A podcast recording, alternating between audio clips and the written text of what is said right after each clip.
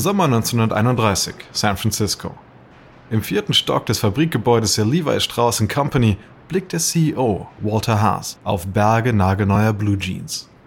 Vor ihm türmt sich ein Labyrinth aus Levi's 501-Hosen auf. Sie ist das Jeansmodell der Arbeiter im Südwesten. Haas Schwager und Schatzmeister der Firma, Daniel Koschland, schaut besorgt auf die Berge aus Jeans. Oder, wie sie bei Levi's heißen, Waste Overalls. Weißt du, wie viele Waste Overalls das hier sind? Haas antwortet erst gar nicht. Er weiß, dass Koschland die Antwort ganz genau kennt. Ich sag's dir. 10.000 Stück. Vor dem Crash hätten wir die in sechs Monaten verkauft. Seit der Weltwirtschaftskrise vor zwei Jahren ist die Nachfrage nach Jeansprodukten im Dauersinkflug. 1931 sind Jeans Arbeitskleidung. Nur Männer, die ihr Geld mit harter, körperlicher Arbeit verdienen, tragen die robusten und langlebigen Hosen. Doch genau diese Männer sind nun arbeitslos und kaufen keine Jeans mehr. Innerhalb von zwei Jahren hat sich der Umsatz von 4 auf 2 Millionen Dollar halbiert.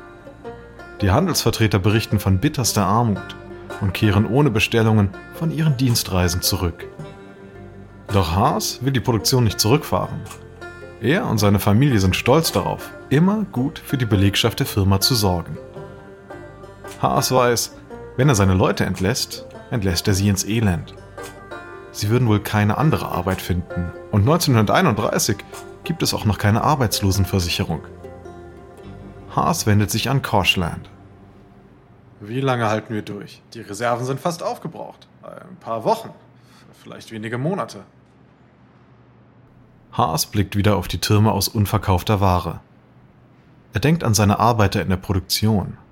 Deren Zukunft liegt in seinen Händen. Er richtet sich auf und atmet tief durch. Unsere Familie hat Geld. Wir können weitermachen. Und das werden wir auch tun. Niemand verliert seine Arbeit. Zumindest noch nicht. Doch er weiß, dass sein Privatvermögen die Firma nur kurzfristig retten kann. Auf Dauer kann die Familie diese Maßnahmen nicht durchhalten. Angesichts der katastrophalen Wirtschaftslage scheint Levi's auf eine düstere Zukunft zuzusteuern. Doch da erscheint ein klassischer amerikanischer Held am Horizont und verspricht Rettung. Der Cowboy.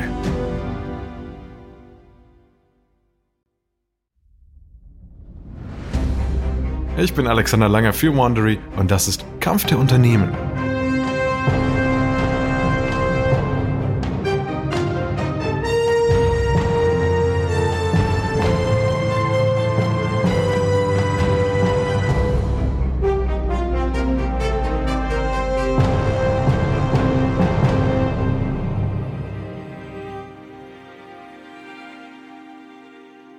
Sie ist der Dauerbrenner im Kleiderschrank. Die Hose, die kein Alter, keine Klassen und keine Nationalitäten kennt, die jeden Tag überall auf der Welt getragen wird.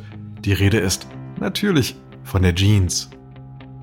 In dieser Reihe geht es um den Kampf der drei großen Marken um die Spitzenposition auf dem Jeansmarkt. Levi's, Lee und Wrangler.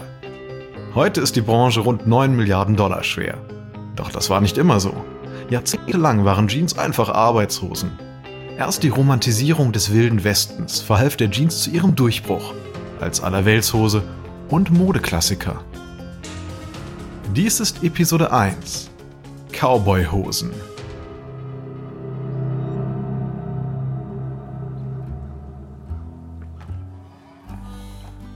Sommer 1935. Irgendwo im ländlichen Wyoming satteln einige Viehtrabe ihre Pferde, während gerade die Sonne aufgeht. Der Besitzer der Ranch lehnt an einem Zaunpfosten und sieht ihnen zu.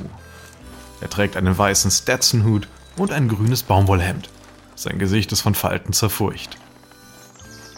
Er dreht sich eine Zigarette. Sein Blick schweift hinüber zur Blockhütte, wo da ein paar Greenhorns in Cowboystiefeln stehen. Hier, auf dieser Ferienranch, wollen sie ihre Wildwest-Nostalgie ausleben. Mit der Zigarette im Mund schlendert der alte Rancher hinüber zu seinen Feriengästen. Zwei der Männer diskutieren hitzig über ihre Kleidung. So ein Quatsch. Echte Cowboys tragen Levi's 501. Das hat der Typ bei Abercrombie Fitch doch gesagt. Abercrombie Fitch, was weiß denn ein Verkäufer in Manhattan über echte Cowboys? Siehst du die hier? Das sind die 101 Cowboy Pants von Lee. Mit der Betonung auf Cowboy. Der Levi's-Verfechter fragt den Rancher. Was meinen Sie, Lee oder Levi's? Was tragen echte Cowboys? Mit ruhiger Hand zündet der Alte seine Zigarette an. Er findet diese Typen von der Ostküste ziemlich lächerlich. Aber mit Touristen lässt sich neuerdings eben mehr Geld verdienen als mit Rindern. Er zieht eine Zigarette. Tja, Partner. Ich selbst trage keinen Levi's. Haha, hab ich's doch gewusst. Der Rancher ignoriert den Zwischenruf. Aber die 101 von Lee ist auch nicht schlecht. Wenn es so besonders dringend ist, wünsche ich mir oft, meine Levi's hätte einen Reißverschluss. Wie die Lee. Und die 101 soll im Schritt auch angenehmer sein beim Reiten, habe ich gehört. Der Mann in der Lee Jeans ist verwirrt. Aber warum tragen Sie dann Levi's? Nun, als ich angefangen habe, da gab es noch keine Lee 101. Es gab die unbehandelte Levi's 501 Shrink to Fit. Und die hat mich in all den Jahren nie enttäuscht. Warum sollte ich also eine andere kaufen? Eine Frau tritt nach vorne. Sie trägt eine frisch gebügelte Jeans mit Perlmuttknöpfen. Taugt denn die Lady Levi's was? In der Vogue wird sie gefeiert. Miss von Frauenjeans, verstehe ich gar nichts. Ich wusste nicht mal, dass es sowas überhaupt gibt. Die Frauen hier tragen Männerjeans, wenn sie überhaupt Jeans tragen. Aber egal. Ab auf die Pferde und los, wenn wir zum Frühstück in den Bighorn Mountains sein wollen. Dieser Modezirkus wirkt vielleicht lächerlich. Aber die Großstädter sind, für Rancher wie auch für die Jeanshersteller, die Rettung aus der Wirtschaftskrise. Jährlich strömen Zehntausende in die Prärie, um dort Cowboy zu spielen. Und natürlich wollen sie dabei authentisch gekleidet sein. Eine Nachfrage, die den Jeanshändlern sehr gelegen kommt. Levi Strauss Company betont gezielt sein Image als alte Wildwestmarke und wirbt mit einem Cowboy als Brenneisen. Mit den neuen Lady Levi's für Frauen betritt man allerdings ein ganz neues Terrain. Bisher waren die robusten Denimhosen hart arbeitenden Männern vorbehalten. Minenarbeitern, Holzfällern, Mechanikern, Bauarbeitern, Cowboys. Und natürlich Großstädtern, die ihnen modemäßig nacheifern. Doch auch die Frauen, die Ranchurlaub machen, sollen nun Levi's tragen. Die höher geschnittene Taille der Lady Levi's soll für einen besseren Sitz sorgen. Lee möchte ebenfalls von der Western-Welle profitieren. Und so übernimmt Lee das Sponsoring eines Rodeo-Wettbewerbs und vermarktet sein Modell Lee Rider 101 Cowboy Pants als die Jeans für echte und möchte gern Cowboys. Lee hat einen weiteren Vorteil, den Vertrieb. Die Firma ist der größte Hersteller von Arbeitskleidung in den USA. Die Produkte von Lee sind in Läden im ganzen Land erhältlich. Levi's kann da nicht mithalten, zwar hat Abercrombie Fitch Levi's im Sortiment, aber 1935 besteht die spätere Kette aus nur einem Laden in Manhattan. Der Großteil der Levi's Jeans wird in kleinen Läden in gerade mal drei Bundesstaaten verkauft: Arizona, Nevada und Kalifornien. Doch dank der steigenden Nachfrage durch Cowboy-Fans kann auch Levi's seinen Vertrieb schon bald ausbauen.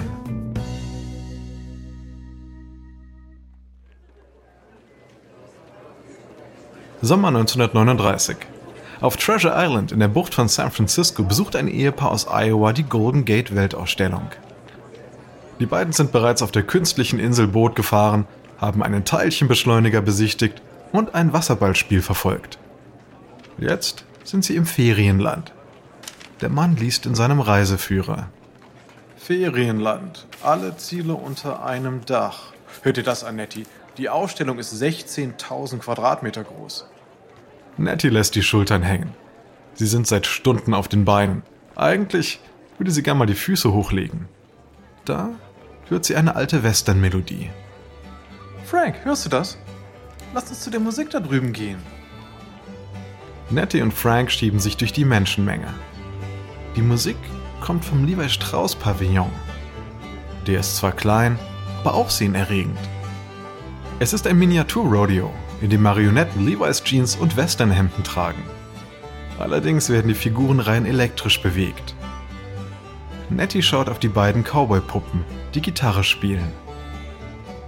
Oh, Frank, ist das nicht allerliebst? Der da sieht aus wie Gene Autry. Die Ähnlichkeit zu dem berühmten singenden Hollywood-Cowboy ist kein Zufall.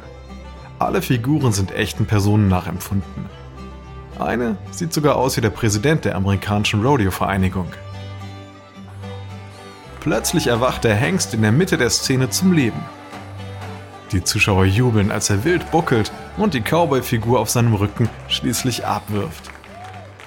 Nach der Vorstellung verteilen Levi's Mitarbeiter Werbepostkarten.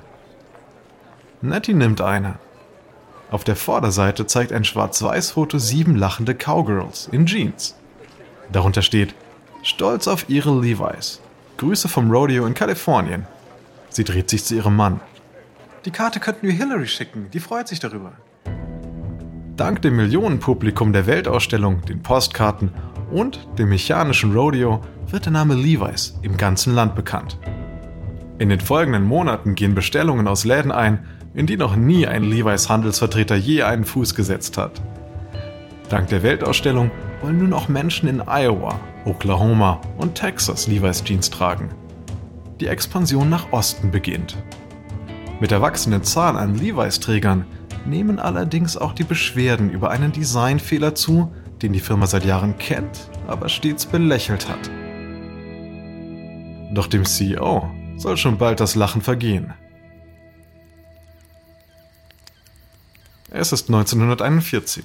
Walter Haas, der CEO von Levi's, ist auf einem Angelausflug in Nordkalifornien. Er hat das Traditionsunternehmen sicher über die Weltwirtschaftskrise gerettet und sich den Urlaub redlich verdient. Während seine Guides die Zelte aufbauen, sitzt Haas auf einem Baumstamm. Seine 501 ist immer noch nass vom Angeln. Er schürt das Lagerfeuer an. Die Sonne geht langsam unter. Die Guides flüstern miteinander und schauen immer wieder zu ihm rüber, aber er denkt sich nichts dabei. Einer der Guides kommt zu ihm. Mr. Haas, Ihre Hose ist nass. Äh, Sie sollten näher am Feuer stehen. Dann trocknet sie. Ah, gute Idee. Vielen Dank. Der Guide kann sich gerade so ein Kichern verkneifen und geht wieder. Haas spürt, wie das Feuer seine Beine wärmt. Aber nicht nur seine Beine werden warm, sondern auch die Kupferniete an seinem Hosenschlitz. Die Niete im Schrittbereich stammt noch aus den 1870er Jahren. Sie hält die Hose im Schritt zusammen und wird direkt durch den Stoff gestochen. Genau das macht sie gefährlich. Die Geizlinsen verstohlen auf die mittlerweile glühende Metallniete an Haas Jeans. Und, wie sieht's aus? Viel besser, viel besser. Jetzt ist sie trocken. Ich setze mich mal wieder hin. Als Haas sich hinsetzt, kommt die rot glühende Niete in Kontakt mit der Haut. Ein lauter Schmerzenschrei hallt durch den Wald. Wie unzählige Cowboys vor ihm verdankt nun auch Haas seiner Jeans ein Brandmal. Auf einem sehr empfindlichen Körperteil. Wieder in der Firma ordnet er als erstes an, die Niete am Hosenschlitz zu entfernen. Allerdings bleibt nicht viel Zeit, eine überarbeitete 501 zu kaufen. Denn im Dezember 1941 treten die USA in den Zweiten Weltkrieg ein.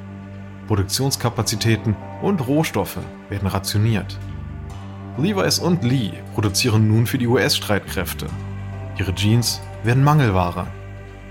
Wegen Rohstoffmangels stellt Levi's die Produktion der Damenjeans ein.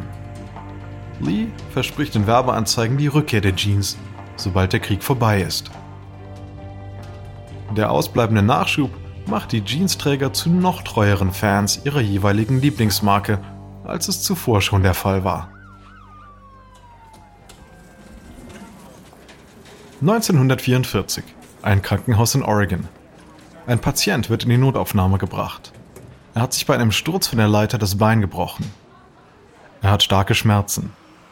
Die Krankenschwester will gerade seine Jeans aufschneiden, da schreckt der Mann hoch. Die Schwester hält inne. Ich schneide die Hose auf. Nein, nein, nein, auf gar keinen Fall. Das ist eine Levi's 501. Die kriegt man gerade nirgends mehr. Finger weg. Sie starrt auf die enge, mit Öl und Farbspritzern befleckte Hose. Wenn wir die normal ausziehen, wird es höllisch wehtun. Der Mann sinkt zurück. Die Schmerzen sind mir völlig egal, aber retten Sie mir meine Levi's. Zum Glück müssen die Kunden nicht allzu lange mit so viel Einsatz für ihre Lieblingsjeans kämpfen. 1945 ist der Krieg vorbei und Lee und Levi's produzieren wieder. Und auch der Konkurrenzkampf geht weiter. Doch mittlerweile gibt es einen weiteren Herausforderer um die Gunst der Cowboys und Cowgirls im ganzen Land. Und der heißt Wrangler.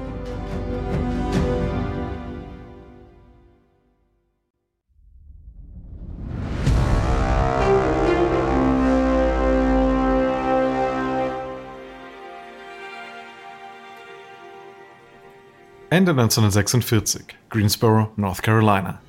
Im Firmensitz des Arbeitskleidungsherstellers Blue Bell begrüßt Rodeo Ben, die Manager, denen er gleich seine Kreation präsentieren wird. Rodeo Ben ist Schneider und um die 50.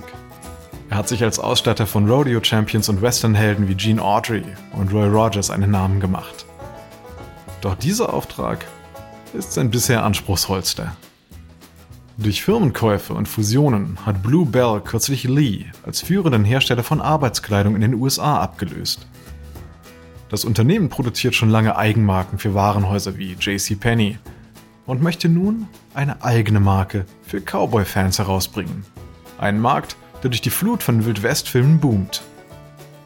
Das Problem ist, Blue Bell ist eine Ostküstenfirma. Sie stellt Overalls für Eisenbahner her, hat aber keinerlei Erfahrung mit Cowboy-Bekleidung. Bisher steht allein der Name der neuen Marke fest: Wrangler. Deshalb soll Rodeo Band nun eine Hose kreieren, die den Anforderungen von Cowboys gerecht wird. Bluebell-Chef Jared Fox lehnt sich zurück und schaut den Designer erwartungsvoll an. Ben, wir sind bereit. Zeigen Sie uns bitte, was Sie haben. Rodeo Ben nickt und öffnet die Tür. Ein muskulöses Model mit kantigem Gesicht betritt das Zimmer. Der Mann trägt ein hellrotes Westernhemd, Cowboystiefel und eine Blue Jeans. Die Daumen hat er in den Gürtelschlaufen eingehakt. Er nickt den Managern zu. Rodeo Ben deutet auf die Hose. Das ist die ultimative Cowboy Jeans. Sie ist aus schwerem, aber robustem Denimstoff. Der Reißverschluss ist mit Arbeitshandschuhen leichter zu schließen als Knöpfe. Verstanden. Bitte fahren Sie fort. Die Jeans hat fünf Taschen und ist enger geschnitten als Arbeiter-Jeans. Rodeo-Reiter brauchen strapazierfähige Hosen, wollen aber auch gut aussehen. Rodeo Ben zeigt auf die Taschen. Die Taschen sind besonders tief, damit beim Reiten nichts herausfällt. Die flachen Nieten zerkratzen den Sattel nicht. Die Gürtelschlaufen sind vorne weiter auseinander, damit die Rodeo-Reiter ihre großen Meisterschaftsgürtelschnallen tragen können. Nun geht es um die Hosenbeine. Normalerweise sind Cowboy-Hosen gerade geschnitten. Aber ich habe den Schnitt so angepasst, dass man gut aufs Pferd steigen kann. Das Model zeigt nun die Rückseite der Jeans. Die Taschen sind höher, damit man beim Reiten nicht auf der Brieftasche sitzt. Für das Label am Bund verwenden wir Kordstoff statt Leder. Auf den Gesäßtaschen sind die Nähte in Form eines W gestickt. W für Wrangler. Das ist die neue Jeans. Was sagen Sie? Fox steht auf und beginnt zu klatschen. Die anderen Manager tun es ihm gleich. Diese Cowboy Cut Jeans mit der Modellbezeichnung 13MWZ wird die Rodeo Jeans von Wrangler. Allerdings ist ein gutes Produktdesign nur die halbe Miete. Um Lee und Levi's zu schlagen, braucht Wrangler auch eine gute Marketingstrategie.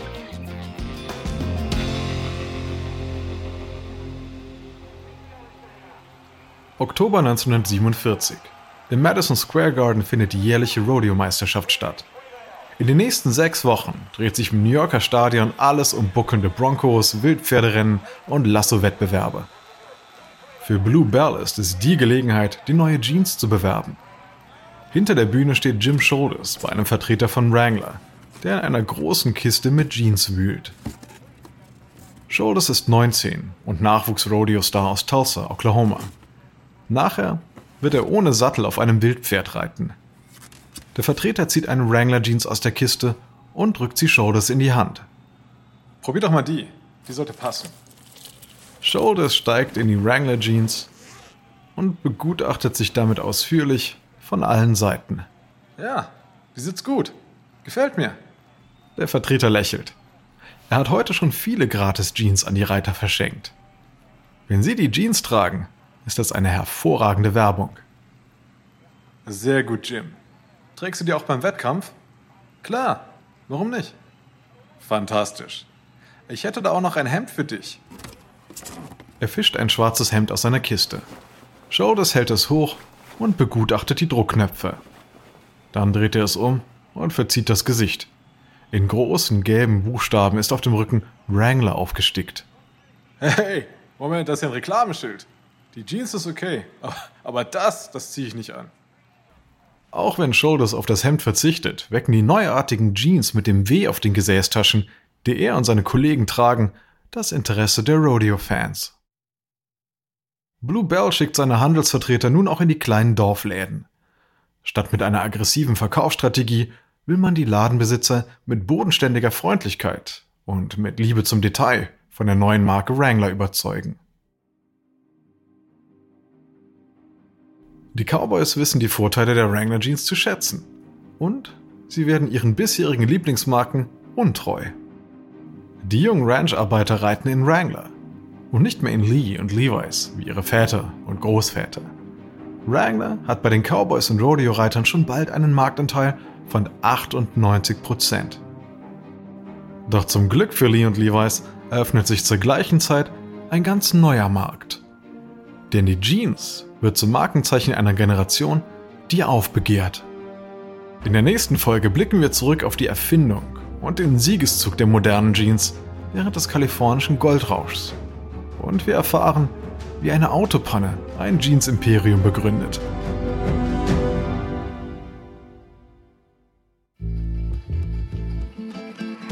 Dies ist Episode 1 von Denim Wars aus Kampf der Unternehmen von Wandery.